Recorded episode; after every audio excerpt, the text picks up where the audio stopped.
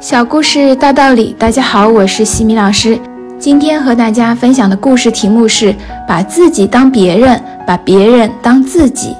有这样一个幽默故事：在前苏联，那时人们还普遍贫穷，购买任何东西都必须排队。有一个穷人，为了招待他的外国友人，正兴致勃勃地打扫自己的房子。当他很认真地打扫的时候，一不小心。竟然将唯一的一把扫帚给弄断了。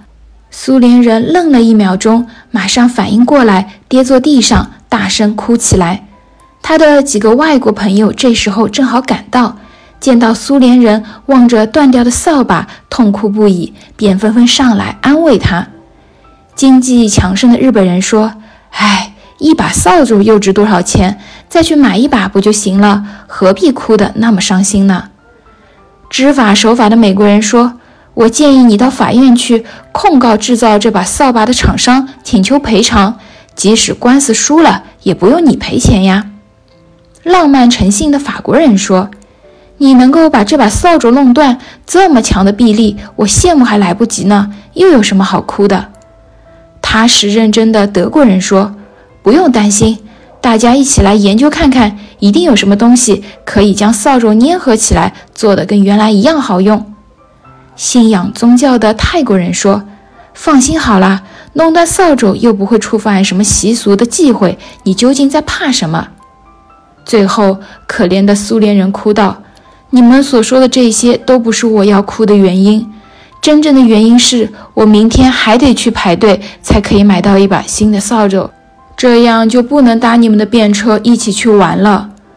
苏联人的朋友们只是从自己的角度立场出发，去帮助苏联人解决问题，而没有考虑到苏联人的特殊情况。有时候，我们不能只看到事物的表面就下结论。我们应该还记得那条可怜的狗的故事吧？主人让狗照看孩子，自己去了离家很远的地方。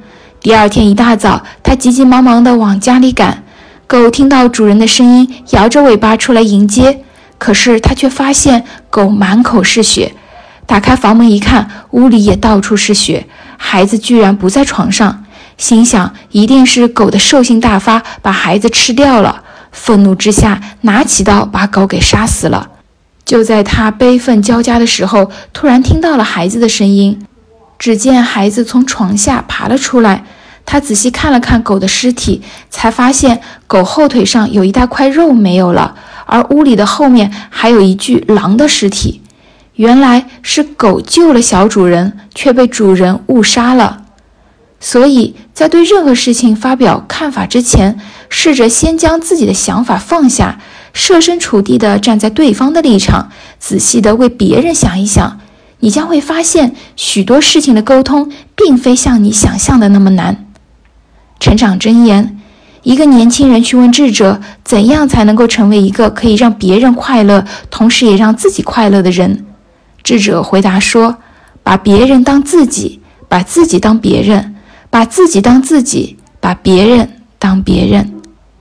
今天的分享就到这里。如果你喜欢这个小故事，欢迎在评论区给到反馈意见，也可以加微信 x i m i k t 和西米老师一起互动交流。感恩你的聆听，我们下次见。